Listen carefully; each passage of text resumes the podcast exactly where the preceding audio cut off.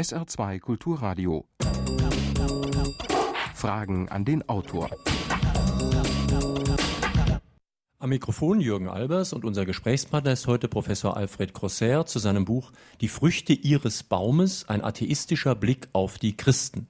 Schönen guten Tag, meine Damen und Herren, am Radio und hier in Salul, wo wir bei Pieper, Bücher und Musik zu Gast sind. Wer in einer Organisation eingebunden ist, der kann sich ja oft nicht mehr unbefangen betrachten. Wir Radioleute zum Beispiel reden oft über die kleinsten Details und überhören vielleicht das, was für die Hörer am wichtigsten ist. Und Christen, die streiten sich um die Ökumene oder über den Papst und können sich oft gar nicht vorstellen, welchen Eindruck sie auf Außenstehende, zum Beispiel auf Muslime machen. Da hilft ein Blick von außen und genau so etwas möchten wir heute versuchen. Herr Professor Grosser, Sie sind ja eine Art Vermittler zwischen mehreren Welten. Das macht es gar nicht so leicht, Sie anzusprechen. Ich überlege mir jedes Mal, wenn ich Sie treffe, wieder, spreche ich den Namen jetzt Deutsch oder Französisch aus. Ich habe mich jetzt auf Grosser geeinigt, haben Sie mir ja vorhin gesagt. Und es ist auch nicht so einfach, spreche ich Sie als Jude an, wenn Sie gleichzeitig sagen, Sie sind Atheist? Ja, also ich hatte mich mal ein deutscher Journalist definiert als jüdisch geborener, mit dem Christentum geistig verbundener Atheist. Und diese, De und diese, diese Definition nehme ich völlig an, denn sie stimmt. Es gibt zwei menschliche Gemeinschaften, in denen ich mitwirke, ohne dazuzugehören. Das ist als Franzose in Deutschland, das ist als Atheist im französischen Katholizismus. Und ich bin seit 50 Jahren Mitarbeiter unserer einzigen großen katholischen Tageszeitung, La Croix. Und es geht mir sehr gut damit. Wir haben vorhin schon ein kleines Gespräch im Vorfeld der Sendung geführt mit dem Übersetzer Paul Endres und einige Sachen Ihres Buches sind ja gar nicht so ganz leicht zu übersetzen. Sie bezeichnen sich zum Beispiel als non-croyant, also wörtlich übersetzt Nichtgläubiger. Das ist ja was anderes als Ungläubiger. Ja, also ich glaube an vieles übrigens. Nur die Christen wollen immer, dass man an Gott glaubt. Ich glaube an Grundwerte, die heute langsam auch zu christlichen Grundwerten geworden sind oder wenigstens zu kirchlichen Grundwerten, was sie nicht waren. Und ich fühle mich damit sehr wohl. Ich glaube, dass es menschliche Zustände gibt, die höher sind als andere. Und deswegen fand ich zum Beispiel wunderbar die Antwort, die der Weihbischof von Paris gegeben hat auf die Frage, darf man, wenn man AIDS betrachtet, Verhütung betreiben? Und er antwortete, es gibt menschliche Zustände, die höher sind als andere. Die Treue ist ein höherer Zustand als die Untreue, und da bin ich einverstanden. Aber die Kirche ist auch gegen Selbstmord und Mord. Schlusspunkt. Wie ist es eigentlich gekommen, dass Sie so viele freundschaftliche Kontakte zu Christen haben? Ja, das kommt von schon der Jugend her. Das kommt auch, muss ich gestehen, aus einer gewissen Ablehnung. Also ich begann das Alte Testament zu lesen und so viel das Wort Rache fand, dass ich nicht leiden kann. Die Rache liegt mir nicht und so viel Grausamkeit und merke übrigens, dass diese Grausamkeit abgeschüttelt wird, auch von den Christen heute, wenn sie äh, zum Beispiel einen Psalm lesen einer der berühmtesten Psalmen, der wird nicht zu Ende, der wird nicht zu Ende gelesen, der Psalm 137, an den Strömen von Babylon, wenn ich dich je vergesse, Jerusalem. Aber wie hört er auf? Tochter Babels, der Zerstörerin, wohl dem, der dir heimzahlt, was du uns getan, wohl dem, der deine Kinder packt und sie am Felsen zerschmettert. So endet der Psalm. Und ich finde, sage ich heute und werde von jüdischen Kreisen angeklagt dafür, ich finde, dass diese Verachtung, diese Rachegefühle ist die Politik Israel den Palästinensern gegenüber. Ist denn eigentlich dieses wörtlich Nehmen von Bibelstellen nicht das Grundübel? Übrigens beim Koran ist es ganz ähnlich. Da werden Schriften verfasst vor vielen, vielen hundert Jahren, werden so verfasst, ob sie jetzt Gottes Wort sind oder nicht, ganz äh, dahingestellt. Aber sie werden auf jeden Fall so verfasst, dass die Menschen sie damals verstehen konnten. Und damit musste man sich ja beim Schreiben auch auf die Mentalität der Menschen damals einstellen. Und vielleicht ist der Fehler genau, dass man das dann überträgt und nicht einfach sagt, die Leute waren damals halt kriegerischer zum Beispiel, haben mehr Blutrache geübt, wir müssen das heute anders sehen. Nein, ich sage das ganz anders. Die Archäologen, die, die Exegeten haben heute bewiesen, dass das alles gar nicht, nicht nur nicht stimmt, sondern erst im 8. Jahrhundert vor Christi geschrieben worden ist.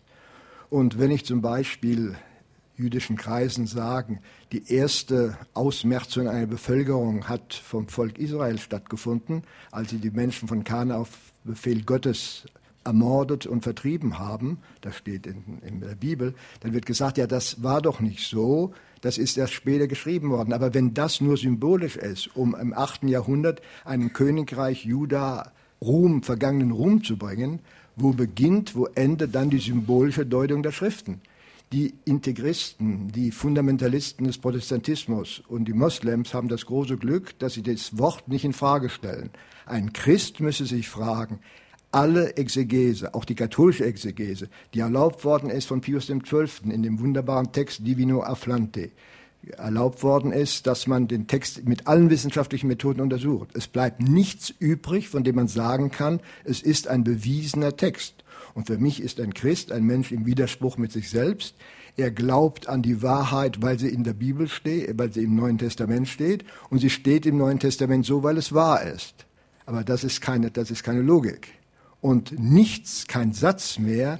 Und die Tatsache, das sage ich auch in meinem Buch, dass man das heute so denkt, erleichtert auch vieles. Zum Beispiel die furchtbaren Worte, die auch dann Bach übernommen hat in der Passion, im äh, Evangelium Johannes gegen die Juden, die Juden schlechthin, die erklären sich aus der Wissenschaft heute dadurch, dass eine kleine johannische Gemeinde Schwierigkeiten mit den damaligen Juden hatte. Also macht man die Juden besonders böse in der Schrift.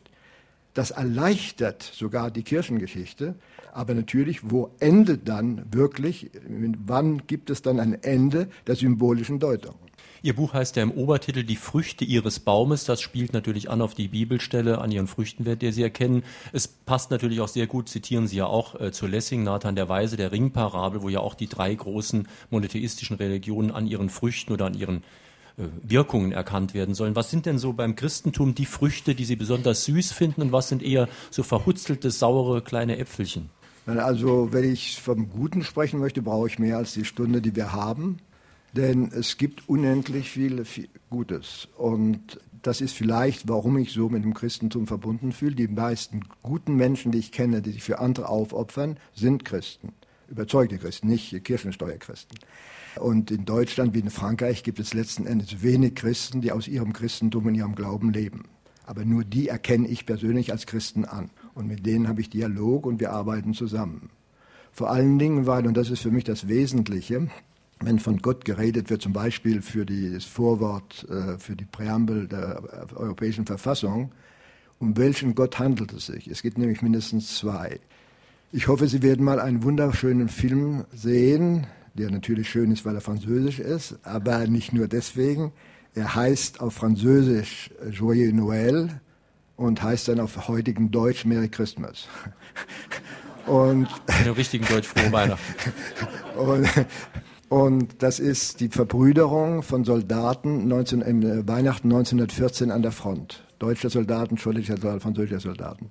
Und darin ist ein furchtbarer Bischof, katholischer Bischof, der wütend predigt gegen den Feind. Aber so haben alle französischen und deutschen Bischöfe 14 gepredigt. So spricht heute George W. Bush. Gott mit uns, er zermalmt für uns den Feind. Ob das nun Christen sind oder nicht Christen, ist unwesentlich. Und was ist der heutige Gott? Der verkörpert wird von dem Priester, der die, Messe, die Mitternachtsmesse sagt für alle Soldaten. Das ist, und das ist das Große am Christentum, weil viele Christen sind sich nicht dessen bewusst, ist die einzige Religion, deren Gott ein leidend gewordener Mensch ist. Und wenn Sie heute etwas hören, was für mich eines der schönsten Dinge in der Musik ist, nämlich Händels Messias, so ist nicht mehr der Höhepunkt das sehr triumphale äh, Halleluja, sondern die ergreifende Stelle der Altstimme, wenn sie singt, er wurde verachtet, he was despised, das ist das vierte Lied des Gottesknechtes bei Jesaja, für die Christen Vorbild von Christi, und es ist der leidende Mensch. Und für mich, der aus dem humanistischen Atheismus kommt, ist auch der leidende Mensch in der Mitte. Resultat, mein Buch ist besprochen worden in der katholischen Zeitung La Croix von einem Erzbischof, mit dem ich übrigens befreundet bin, brüderlich besprochen. Warum? Er schreibt in einem seiner Bücher, das Problem ist doch heute nicht der Kampf der Gläubigen gegen die Ungläubigen, sondern der gemeinsame Blick auf den leidenden Menschen. Der gemeinsame Blick auf den leidenden Menschen ist die Grundlage unserer gemeinsamen Ethik.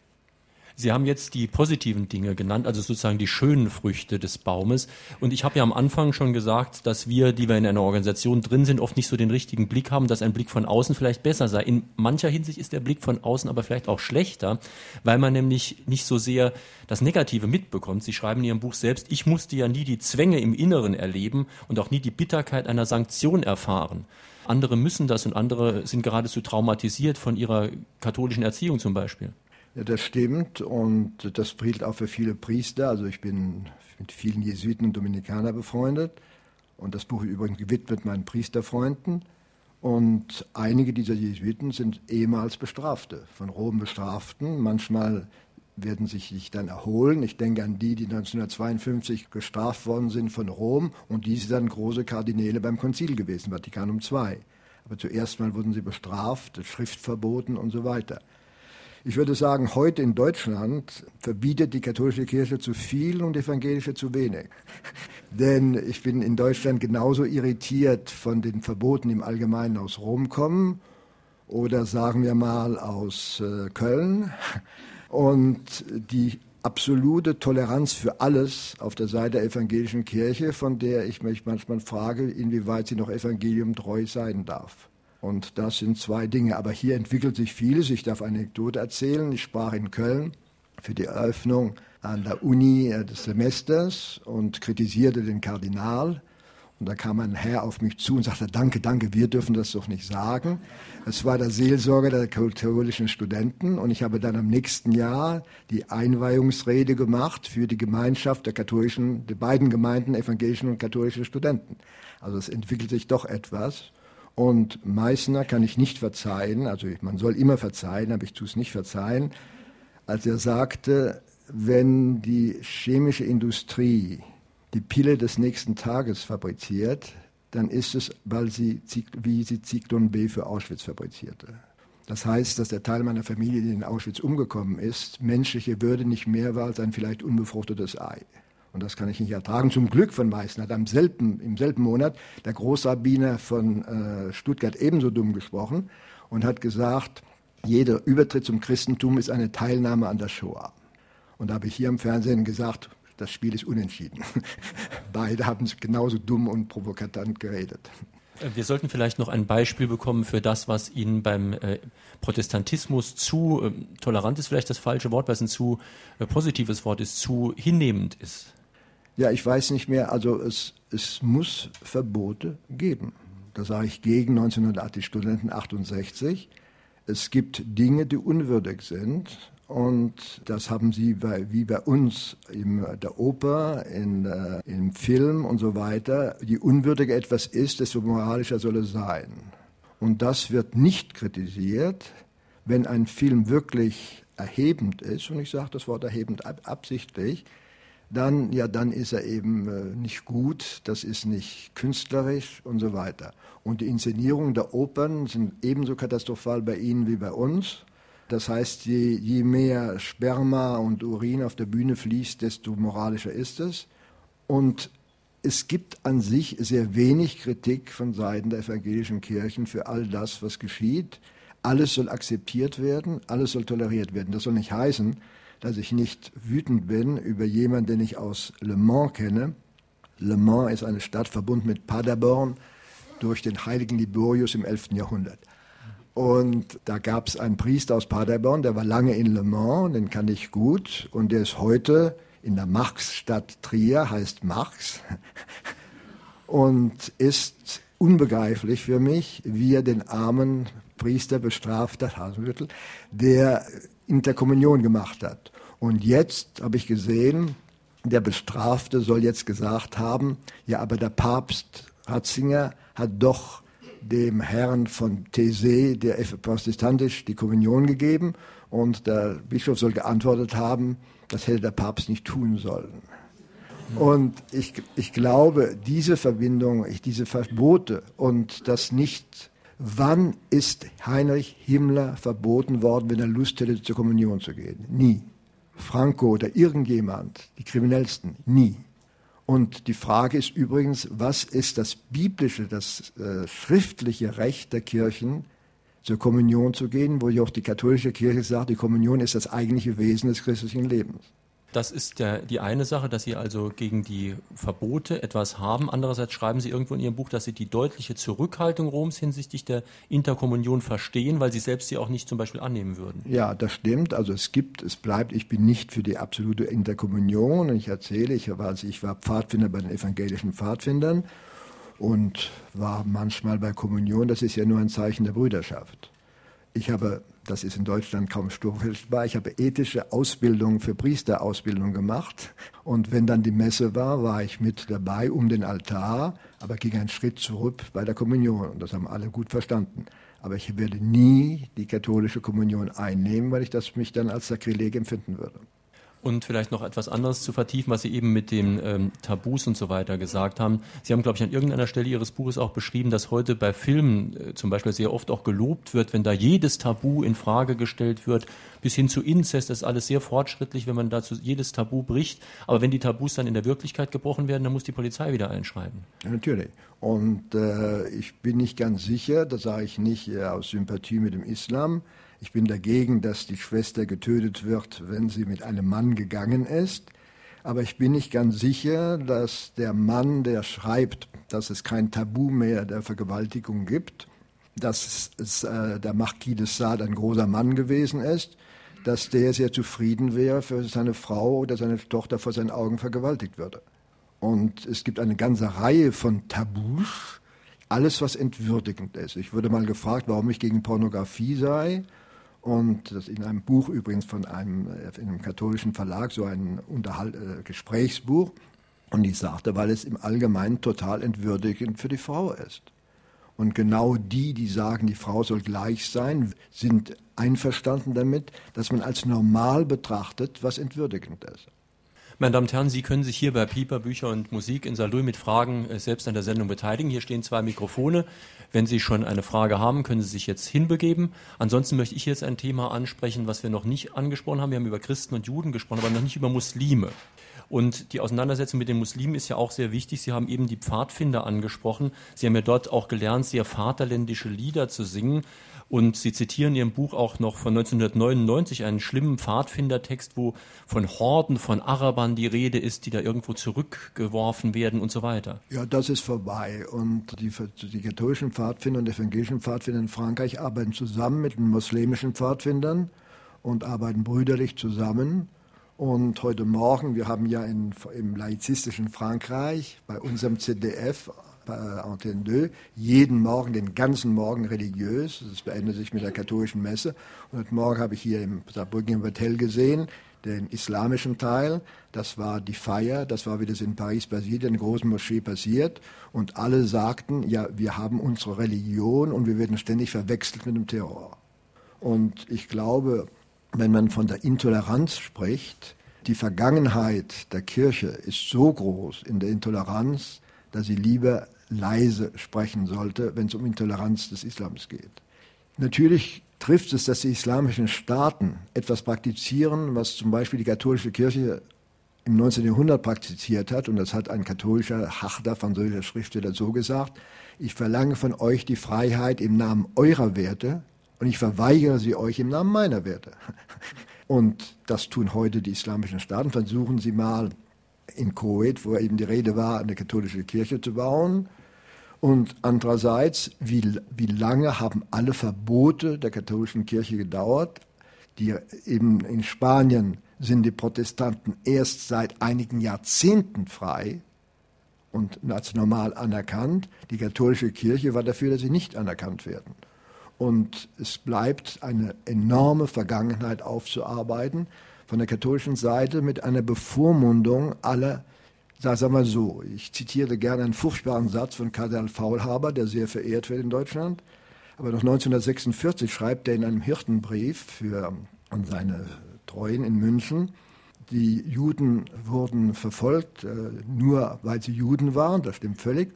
Und man hat sogar die zum Christentum übergetretene Juden nach Auschwitz gebracht, die doch andere Menschen geworden waren. So etwas ist so furchtbar, so etwas. Aber diese Überheblichkeit ist eben unchristlich, wenn ich die Texte lese. Und dann gibt es auch zum Beispiel, wir haben vielleicht in der FAZ gelesen, da gibt es jetzt dieser Fragebogen, um Deutscher zu werden für Moslems in Baden-Württemberg. Und eine der Fragen lautet über die Gleichheit der Frau. Ich habe den Text nicht mitgebracht. Wenn Sie ihn lesen, werden Sie sehen, dass eigentlich kein katholischer Bischof Deutscher sein dürfte, denn er würde nicht mit der Gleichheit der Frau antworten, wie die Antworten vom Muslim erwartet wird. Hier ist eine Frage in Samuel, bitte. Herr Grosser, definieren Sie mir mal bitte, was für Sie Atheismus bedeutet. Ja, also ich, für mich ist Gott eine menschliche Erschaffung.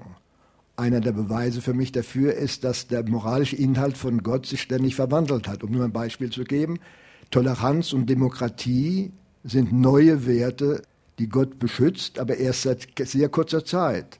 Demokratie ist zum ersten Mal gesagt worden von einem Papst im September 44, 1944 um Pius XII. Und wenn die evangelische Kirche sagt, wir waren, also Christentum und Demokratie waren schon immer verbunden, dann weiß ich nicht, ob er lachen oder weinen soll. Da denke ich an die schöne Erklärung von Treisa, der neugeborenen evangelischen Kirche in Deutschland und nicht mehr deutsche evangelische Kirche. Wir haben geglaubt, durch ein falsch ausgelegtes Luthertum, dass unsere einzige politische, politische Pflicht war, die Untertanen zum Gehorsam gegen die Obrigkeit aufzurufen. So falsch verstanden, aber 400 Jahre lang so verstanden. Das ist eins, die Toleranz. Wer will heute nicht Toleranz den anderen gegenüber praktizieren? Aber das ist alles neu. Und der Gott war lange Zeit der Strafende, der Zürnende und der übel auferlegte. Meine Frau, die sehr katholisch überzeugt geworden ist, ist in der Krankenhausdiakonie und kämpft mit den Geistlichen, die dort sind, gegen die Auferlegung. Was habe ich Gott getan, um durch diese Krankheit bestraft zu werden? Diese Auffassung Gottes hat Jahrhunderte gedauert. Und alles war Strafe. Und dann die höchste Antwort, die dann gab, war das Ende des Buch Hiob. Wer bist du, sagt Gott zu Hiob, um mir Fragen zu stellen wie diese? Wie kannst du dich überhaupt wagen, mir diese Frage zu stellen? Und ich bin immer noch dabei, was der alte Epikur schrieb, und ich will das nochmal zitieren auf Antwort auf Ihre Frage. Entweder will Gott das Übel verhindern und kann es nicht, oder er kann es und will es nicht, oder er will es nicht und kann es nicht, oder er will es und kann es. Wenn es will und nicht kann, ist er machtlos. Wenn es kann und nicht will, ist er pervers. Wenn es nicht kann und nicht will, ist er machtlos und pervers. Und wenn er es kann und will, warum tut er es nicht? Und, und diese Auffassung Gottes ist durch die Jahrhunderte durchgegangen. Ich würde sagen, im Allgemeinen wird mir von Christus gesagt, du bist ja ein verkappter Christ. Und ich sage, nein, ihr seid verkappte Atheisten. Macht noch ein paar Schritte weiter und ihr seid bei mir. Denn euer Gottesbild verändert sich ständig und es ist ganz anders, als noch vor 100 Jahren gewesen ist, auch durch die Deutung der Schrift und so weiter. Und ich glaube, das andere, was noch da ist, das ist unsere Gemeinsamkeit, aber wo man keinen Gott braucht. Ich nehme ein Beispiel, Bibel. Ich war gestern in, vorgestern in Prag über die Bibel in Europa und ich zitiere eine Geschichte. Ich war bei einer Tagung über die Bibel, 2000 Zuhörer der Bischof von Versailles, der Präsident der, der französischen evangelischen Kirchen, ein Großrabbiner aus Paris und ich als ungläubiger Bibelleser. Und der Bischof zog einen Text aus der Tasche und sagte, den möchte ich vorlesen. Ja, da sagte der Rabbiner, ich habe einen selten mitgebracht. Ich habe gesagt, ich habe auch einen selten mitgebracht. Was war's? Es war die Stelle bei Jesaja. Das Fasten, das Gott gefällt, ist nicht mehr, dass er sich Asche auf den Kopf streut, sondern die Fesseln des Unrechts zu lösen, die Stricke des Jors zu entfernen, den Hungrigen Brot auszuteilen und so weiter. Das ist das echte Fasten. Da können wir völlig einverstanden sein. Dazu brauche ich aber keinen Gott. Und ich brauche keinen Mittler zwischen meinem Nächsten und mir. Vielleicht, weil ich charakterlich extravertiert bin. Aber die Notwendigkeit kann ich nicht empfinden. Und ich schreibe, ich schreibe vieles über das Gebet. Ich schreibe auch vieles über Maria in meinem Buch. Und was mich so stört, ist, was ich doch Aberglauben nennen könnte. Ich nehme den vorigen Papst, das, das, die Stelle habe ich auch gebracht. Er glaubt, dass das dritte Geheimnis von, von Fatima gewesen war, dass er von der Kugel verschont wird. Und diese Kugel ist jetzt in der Tiara der, der Jungfrau in Fatima. Und ein französischer Dominikaner schreibt dann in Le Monde, was ist das für eine Jungfrau? Sie konnte also den Papst retten. Wieso hat sie dann sechs Millionen Juden nicht gerettet? Und ich kann das nie verstehen. Alles Gute, ja, das kam von Gott. Das Schlechte, ja, von wem kommt es heute? Vorher kam es auch von Gott als Strafe. Das kommt nicht mehr von Gott als Strafe. Aber woher denn? Ich meine, diese Frage ist ja sehr viel gestellt. Ich glaube, jeder Christ hat die sich schon gestellt. Äh, Büchner schreibt in Dantons Tod, das Leid ist der Fels des Atheismus. Andererseits würden äh, Theologen Ihnen jetzt entgegnen, es geht Gott um die menschliche Freiheit. Wenn er das Leiden verhindern würde, wäre der Mensch auch nicht mehr frei. Ja, aber das, das stimmt nicht beim Erdbeben von Lissabon vor genau 300 Jahren. Das stimmt nicht bei dem, was in Südostasien passiert ist. Da war keine menschliche Schuld. Ihre Frage bitte. Ja, ich möchte dazu ergänzend fragen, Herr Professor, Sie bezeichnen sich ja, wie Sie selbst sagen, ausdrücklich als Atheist und unterscheiden sich aber äh, zu den Agnostikern, wie zum Beispiel Mitterrand bezeichnete sich oder sah sich als Agnostiker. Was ist für Sie der Grund, dass Sie so eine scharfe Trennung da durchführen und wann sind Sie innerhalb Ihrer Lebensphase zu dieser Einstellung gekommen? Die zweite Frage hätte ja, ich vielleicht zuerst die erste, dann stellen Sie die zweite. Ja. ja. Äh, die, die erste, ja zuerst einmal, das schreibe ich auch in meinem Buch, Agnostiker ist die vornehme Art, in Deutschland Atheisten zu bezeichnen, genauso wie man Israeliten für Juden sagt. Das vornehme Wort, das höfliche Wort ist Agnostiker und das unhöfliche Wort ist Atheist. Das, das höfliche Wort ist Israeliten und das schlechte Wort ist Juden. Wobei Agnostiker eigentlich gar kein so fürchterlich höfliches Wort ist, denn übersetzt heißt das jemand, der nichts weiß. Nein, der, der sagt, er weiß nicht. Er weiß nicht, ja. Er sagt, ich weiß nicht. Und das hören die Christen gerne. Also wenn du noch ein bisschen mehr wissen würdest, würdest du Christ sein.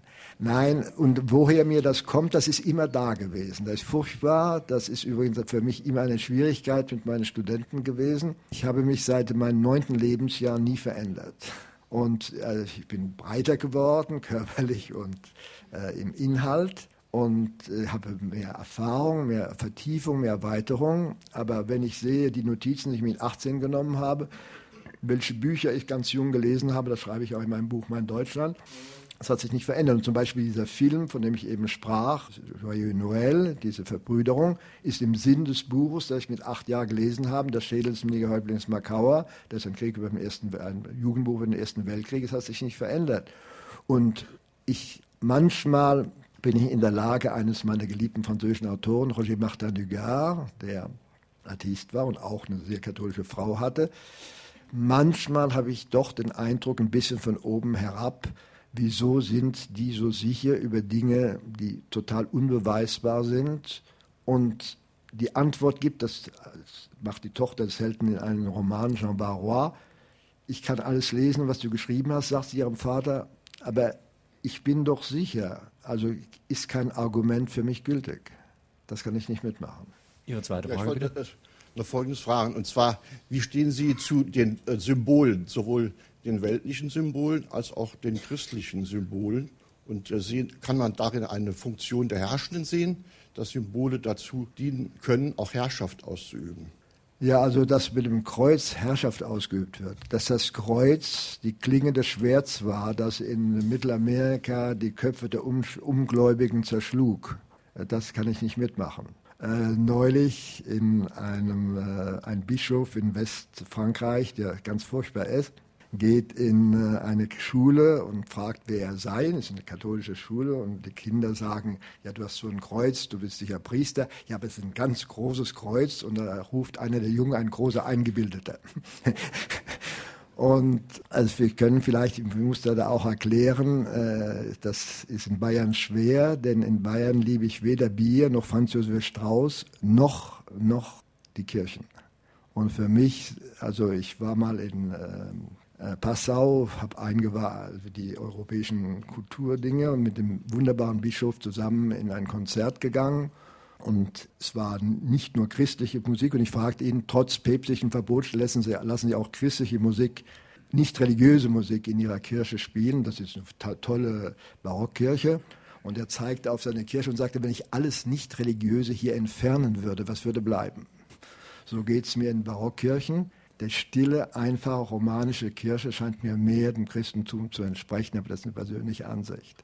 Und die Symbole, es kommt darauf an, welche. Ich finde wunderbar, dass der Papst nicht mehr getragen wird. Ich finde sehr schön, dass man nicht mehr den Ring des Bischofs küsst. Äh, das sind nicht christliche Symbole im Sinne der Brüderschaft und so weiter. Und ich finde es schön, wenn ich sehe, wenn eine Frau die Kommunion austeilt und bin voller Angst, weil ich mitempfinde. Also das, das, vielleicht darf ich noch zwei Sätze dazu sagen. Ich leide mit und ich freue mich mit. Ich freue mich, wenn es in Deutschland gut geht. Ich habe Pein, wenn es in Deutschland schlecht geht, obwohl ich Franzose bin. Ich freue mich, wenn die kirchliche Entwicklung gut ist. Ich leide darunter, wenn die kirchliche Entwicklung schlecht ist. Und äh, wenn ein neuer Text aus Rom kommt, der einzeln festlegt, der zum Beispiel verbietet, dass auch in Gegenden, wo es kein Weizen gibt, die Hostien nicht mit, ohne Weizen fabriziert werden, dann sind das solche Kleinigkeiten der Symbolik, dass ich nur sagen kann, wo, wohin soll das? Und auf der anderen Seite gibt es die wunderbaren, gibt's wunderbar Zusammensein feiern. Und das ist sehr wichtig. Für mich gibt es Spiritualität, ich brauche keinen Gott dazu. Der Austausch eines Blickes zwischen zwei Liebenden ist ein Akt der Spiritualität. Und dazu brauche ich keinen Gott. Meine Damen und Herren, Sie hören SR2 Kulturradio, Fragen an den Autor heute mit Professor Alfred Grosser zu seinem Buch Die Früchte Ihres Baumes. Wir sind heute zu Gast in Saarlouis und hier die nächste Frage. Ich glaube sehr wohl an einen Gott, und zwar an den Gott, der einen Sohn hat, an Jesus Christus. Wenn Sie einen gottlosen Blick auf die Christen werfen, heißt das doch übersetzt, Sie werfen einen Blick auf etwas, was es nicht gibt. Wenn es keinen Gott gibt, gibt es auch keinen Jesus Christus, weil der gehört unweigerlich dazu. Wenn es keinen Christus gibt, dann gibt es auch keine Christen. Dann frage ich Sie, auf was wollen Sie gucken? Das ist doch im Bilde so gesprochen. Ein Blindgeborener, der nie die Sonne gesehen hat, behauptet, es gibt keine Sonne, nur wer sie nicht sieht. Ist das nicht irgendwo ein bisschen irrelevant, was Sie da predigen? Also erst einmal ähm, der Blindgeborene, da sind wir wieder beim traditionellen Kirchenchristentum. Die anderen sind die Blinden. Und ich könnte sagen, der Glaube an Christi Sohn Gottes war am Anfang gar nicht da. Und wenn Sie die Geschichte der Kirchen durch die verschiedenen Konzile verfolgen, so ist die heilige Dreieinigkeit als Einheit sehr spät eingeführt worden, allerdings früher als das Zölibat der Priester, das noch später gekommen ist. Und ich glaube, dass Jesus ein Mensch gewesen ist, dass er dann zu Rang Gottes erhoben worden ist. Für mich ist eine Geburt, und da Sie versucht haben, mich zu schockieren, versuche ich Sie zu schockieren, ist keine andere als die von Herkules, der bei Alkmene gezeugt wurde, wie sie schon, wie sie schon Frau war und von Jupiter gezeugt wurde. Dass es Brüder Jesu gegeben hat, das hat heute jeder Exeget. Und das unbefleckte Empfängnis ist etwas völlig anderes, als was die meisten Katholiken glauben. Es ist die Fleckenlosigkeit Maria bei ihrer Geburt. Und da sind wir bei einer der schwierigsten Fragen des Christentums vom Alten Testament her was ist denn überhaupt die Bedeutung einer Erbsünde? Ich habe mein Leben lang, jetzt 60 Jahre, dagegen gekämpft, dass man Auschwitz zur Erbsünde der Deutschen macht. Wieso kann man überhaupt glauben, dass es Sünden gibt, die sich übertragen? Über Sünde gegen wen? Und wenn Sie von Jesus sprechen, müssen Sie auch vom Heil sprechen. Ich habe nie das christliche Heil verstanden, wo man viermal, fünfmal zum Heil kommen muss. Man kommt durch das Alte Testament, durch das alte Bündnis. Man kommt durch das neue und unabänderliche Bündnis, zweitens. Man kommt durch die Christi Tod, drittes. Man kommt durch die Taufe, viertes. Und dann ist man immer noch nicht gerettet. Was ist überhaupt der Begriff der Rettung? Der ist für mich unverständlich. Rettung vor was? Rettung für was? Und ich kenne kaum noch Christen, die glauben, dass sie auferstehen werden, wie es in der Bibel heißt, in ihrer Haut, in ihrem Körper. Das glaubt heute niemand mehr. Das Einzige, was man glaubt, ist das Ungewisse, man wird in der ständigen Liebe Gottes sein, wenn man gerettet ist. Und das Glück haben, Gott zu sehen in der ständigen Liebe. Das hat nichts mehr zu tun, was 2000 Jahre lang gepredigt worden ist. Ihre Frage an den Autor?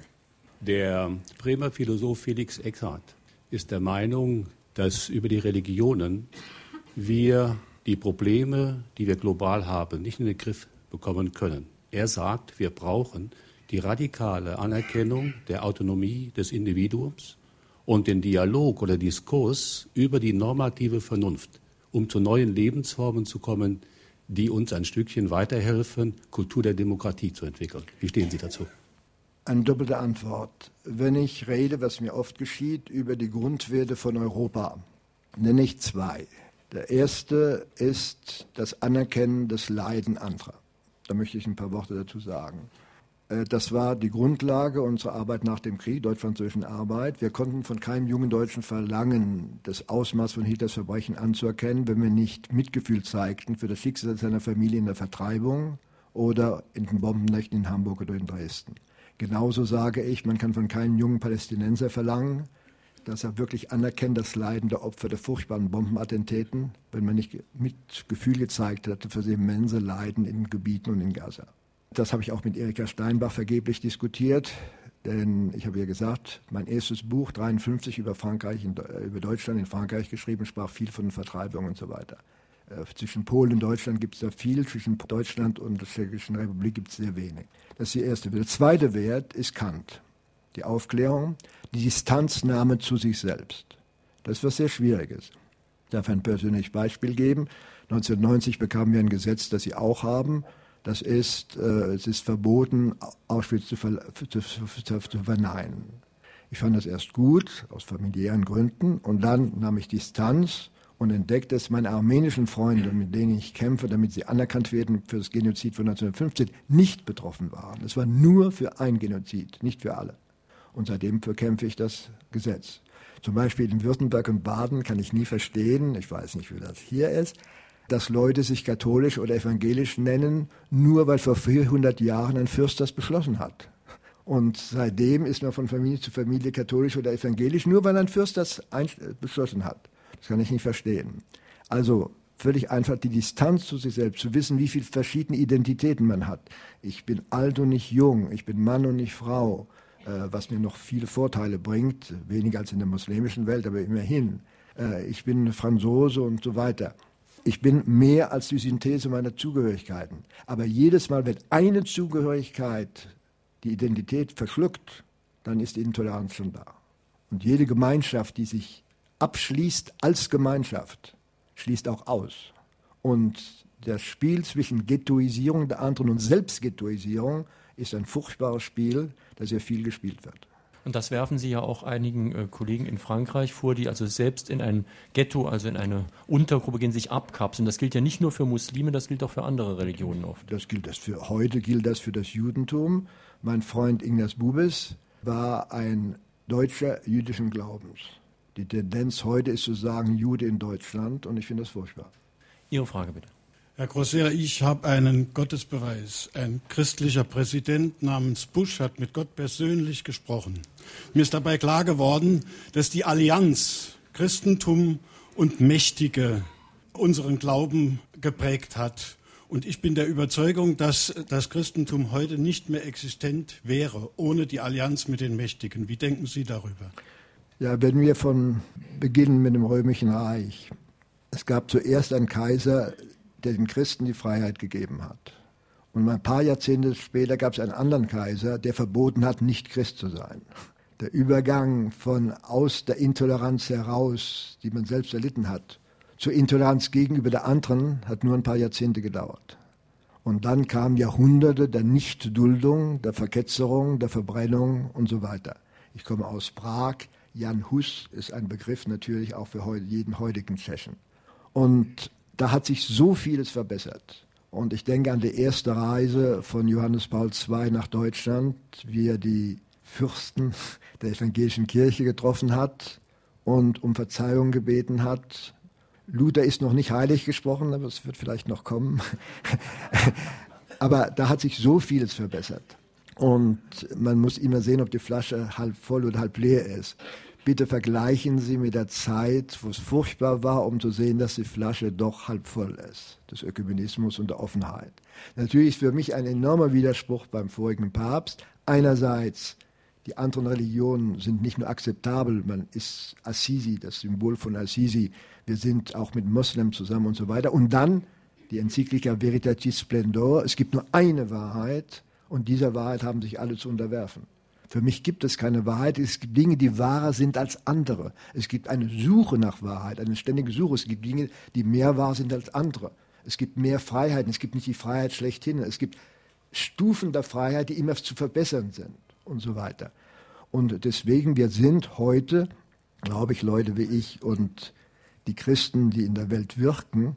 Ich nehme ein Beispiel, das ja vielleicht äh, werden einige sehr schockiert sein wo sind die Rabbiner, die für andere gestorben sind, wie meine Jesuitenfreunde in Nicaragua, in Südamerika, in Libanon, wo sich, ich denke an die, die noch getötet worden sind in Brasilien von den Besitzern von Boden und einer, Pater Josimo, der schreibt, äh, ich sterbe für diese ausgebeuteten Bauern und so weiter und sechs Jesuiten in Nicaragua, die ermordet worden sind, oder der Bischof Romero, der, der ermordet worden ist, weil er sich mit den Armen stellte.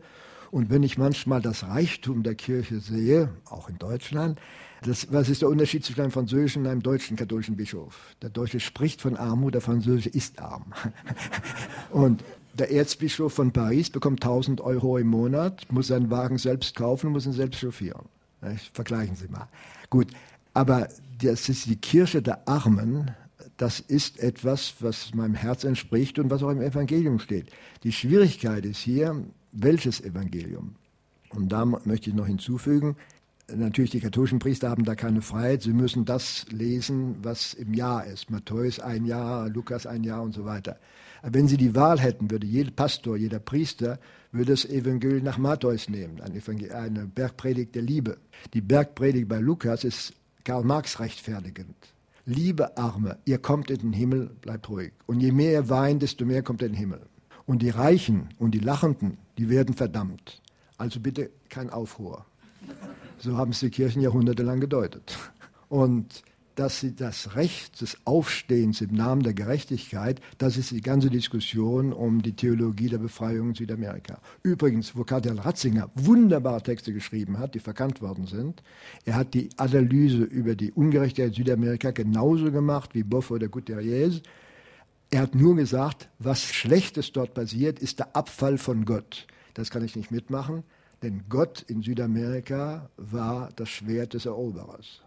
Meine Damen und Herren, drei, die heute Morgen hier in Saarlouis eine Frage an den Autor gestellt haben, bekommen demnächst vom Verlag Vandenhoek und Rupprecht ein Buch zugeschickt von Professor Alfred Crosser, Die Früchte ihres Baums, ein atheistischer Blick auf die Christen, Ladenpreis übrigens 24,90 Euro. Heute Morgen sind das Günter Schott aus Wattgassen, Ulrike Däges aus Losheim und Kurt Remmel aus Rehlingen. Jetzt Ihre Frage noch bitte. Sehr geehrter Herr Crosser, ich glaube, dass alle Menschen sich trotz Leid, Unruhe, Kriegen, Zerwürfnissen etc. danach sehnen im Inneren, was Jesus, Buddha oder viele andere ausdrücken, was ich von mir verlange, erwarte, das tue auch dem Nächsten. Wenn es uns also gelingt, ein Leben in christlicher Nächstenliebe, wie Sie es auch ausgedrückt haben, in Gerechtigkeit zu leben, zu teilen, Mitgefühl zu haben, achtsam mit dem umzugehen, was die Schöpfung uns bringt, dankbar zu, sein, ohne auch wegen mir an den Gott zu glauben, sondern den Gott in seinem Inneren zu achten. Ja, und ich sage nochmal, dankbar zu sein für alles, was ihm gegeben wird, denke ich, brauchen wir keine diese Verbote oder Richtlinien, weil wir von unseren Werten da leben können, aus unseren Werten, und ich sage es nochmal, wirklich in Frieden und Gerechtigkeit, in Engagement für ein christliches Miteinander und Mitgefühl. Also dazu zwei Bemerkungen. Die erste natürlich sind ein Teil der Worte, die Sie eben gesagt haben, nicht die meinen. Ich weiß nicht, was die Schöpfung ist. Und da trenne ich mich auch von Albert Camus. Ich bin atheistisch als Albert Camus, weil er in seiner Schreide für die Dominikaner und auch in der Pest gesagt hat, er verstehe eine Schöpfung nicht, wo Kinder leiden. Und ich sage, ich sehe keine Schöpfung. Das Leiden ist für mich nichts Absolutes. Es gibt Menschen, die Leiden schaffen, die bekämpft werden müssen. Und es gibt Leiden, die man versuchen soll abzuschaffen. Und was uns gegeben worden ist, ich weiß nicht, wer uns gegeben oder geschenkt hat. Nein, die zweite Teil der Antwort ist ein viel pessimistischer. Meine große Entdeckung und Erschütterung der letzten 10 oder 20 Jahren ist, wie viele Menschen imstand sind, persönliche Grausamkeit auszuüben, ganz im Gegensatz zu dem, was Sie eben gesagt haben. Ich denke, was in Ruanda passiert ist, wo man den Nachbarn erschlug, wo man persönlich tötete, jemand, den man kannte, das ist noch viel schlimmer, wie wenn man einen Unbekannten tötet. Und die Grausamkeiten, die so überall in der Welt heute ausgeübt, ausgeübt werden. Also es gibt bessere Menschen, aber man soll nicht sagen, dass jeder Mensch natürlich daran denkt, dem anderen gut zu tun. Und die Grausamkeit, die oft gegeben ist, ist größer, als ich es gedacht habe bis vor wenigen Jahren. Und das ist natürlich eine furchtbare Feststellung, aber ich glaube, sie muss gemacht werden. Noch Ihre Frage, bitte. Herr Grosser, wenn äh, Gott oder der Schöpfer ein Menschenwerk ist, ich glaube, ich habe Sie so verstanden, wer ist denn nach Ihrer Meinung der Mikro- oder Makro- Erschaffer, der den Mikro- oder Makrokosmos gebaut hat. Wer ist das? Ja, ich brauche keinen Bauer. Ich, ich, ich, ich sehe nicht, warum ich einen Bauer bräuchte. Es ist, es hat sich die Welt entwickelt und es gibt Dinge, die ich nicht verstehe, die nenne ich noch nicht Gott. Und wenn ich denke, was die Ewigkeit ist und was die Breite des Weltalls ist, da finde ich, dass der Hochmut der Christen und der Juden enorm ist, zu sagen, sie sind das Ebenbild Gottes, sieg winziger Punkt in einer enormen Welt, sieben winziger Momente in einer großen Zeit. Die Ewigkeit für mich ist sehr einfach zu definieren. Man stelle sich vor, ein Felsen, der so groß ist wie das heutige Welt, bekannte Weltall. Jede Million Jahr kommt ein Vögelchen und wetzt sich seinen Schnabel daran. Wenn der Felsen weg ist von diesem Schnabel, alles auf nicht mehr besteht, dann ist eine Sekunde der Ewigkeit verstrichen. Man muss sich vorstellen, was bedeutet Ewigkeit, was das menschliche Leben bedeutet im Vergleich zur Ewigkeit, was der Mensch bedeutet im Vergleich zum heute bekannten Weltall. Dann finde ich, der Hochmut ist nicht bei den Nichtgläubigen, der Hochmut ist bei den Gläubigen. Die glauben, sie seien der Mensch Ebenbild Gottes. Ja, man muss aber doch ehrlichkeitshalber dazu sagen, dass auch Nichtgläubige, auch Physiker zum Beispiel natürlich nicht beantworten können, was war denn jetzt vor dem Urknall und was ist jenseits des Weltalls und so weiter. Man weiß es nicht. Nein, aber ja, na und? Deswegen, das bin ich noch nicht Gott. Sowieso ist Gott schon nicht mehr jemand, der in sieben Tagen die Welt geschaffen hat. Mhm. Aber das war lange, das war Jahrhunderte durch. Und äh, warum brauche ich eine metaphysische Antwort auf eine physische Frage?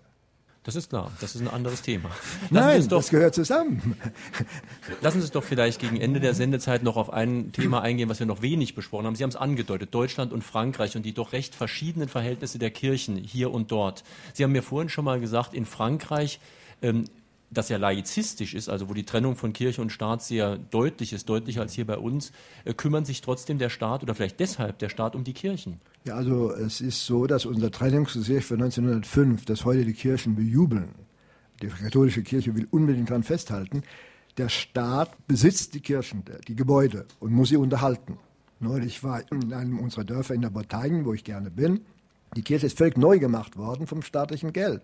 Und die Protestanten haben das nicht, weil sie 1905 noch sehr wenig Tempel hatten. Und die Moslems dann überhaupt nicht. Deswegen sagt unser Innenminister zu Recht, wie übrigens auch Ihr Innenminister, der vorige, äh, von Schäuble hat es noch nicht gesagt, er wird es auch sagen, es muss Geld dafür da sein, um Moscheen zu bauen. Denn entweder Moscheen in Kellern ist unwürdig und wenn sie gebaut werden mit saudi-arabischem Geld, ist das etwas, was einer Verdeutschung eines deutschen Islams schadet. Und es gibt große Unterschiede. Ein Unterschied liegt mir sehr am Herzen. Das ist eine katastrophale Sitzung, Lage in Deutschland. Der ehemalige Verfassungsrichter, der im Wahlkampf der Steuerberater von Angela Merkel war, Kirchhoff, hat auch in der FAZ geschrieben, ich zitiere es noch im Buch, dass zu den Bestandteilen der Kirchensituation in Deutschland gehört, dass die Kirchen ihr eigenes Sozialrecht haben. Das kann von französischer Sicht ist unakzeptabel. Zum Beispiel bei der Caritas, ich sage es, sie muss rausgeschmissen werden. Aber eine Sekretärin, die sich scheiden lässt, darf rausgeschmissen werden, ohne das Recht zur Klage zu haben. Das ist das innere Recht der Kirchen. Und das ist von Frankreich aus gesehen nicht tragbar. Um das zu sagen, eine unserer Schwiegertöchter, äh, sie sind nicht im juristischen Sinn Schwiegertöchter, sie ist die Gefährtin unseres dritten Sohns, sie haben ein wunderbares Kind, unsere Enkelin, Sie hat drei Kinder aus erster Ehe und sie ist Arbeitsdirektorin unseres größten katholischen Ver Verlags. Deutschland wäre das überhaupt nicht möglich. Und da finde ich, wir sind, die, die, katholischen Schulen werden jetzt bezahlt vom, vom Staat in Frankreich, die Lehrer werden bezahlt vom Staat, die katholischen Lehrer werden bezahlt vom Staat, der katholischen Schulen. Also so weit ist es mit diesem Laizismus auch nicht. Unsere Präsidenten bekommen ihre, ihre große Feier, wenn sie tot sind, in Notre-Dame de Paris. Mitterrand hatte schon sein katholisches Begräbnis in seiner Heimatstadt, dann kam noch Notre-Dame de Paris zu. Niemand weiß, was geschehen würde, wenn wir einen protestantischen oder einen jüdischen Präsidenten hätten, wäre das auch Notre-Dame de Paris. Und es gibt einen Antiklerikalismus, der besteht, einen übertriebenen Antiklerikalismus, eine Religionsfeindlichkeit, die gibt es noch. Es gibt auf katholischer Seite Auswüchse der Intoleranz, die leider, ich habe sehr bitter gefunden, wie Benedikt XVI einen sogenannten Bischof der Abtrünnigen empfangen hat jetzt. Aber derselbe Papst heißt erstens heißt er Benedikt. Benedikt, der vorige Benedikt war der einzige, der versucht hat, die Christen zu beschwichtigen im Ersten Weltkrieg und ist dafür beschimpft worden von deutschen und französischen Bischöfen.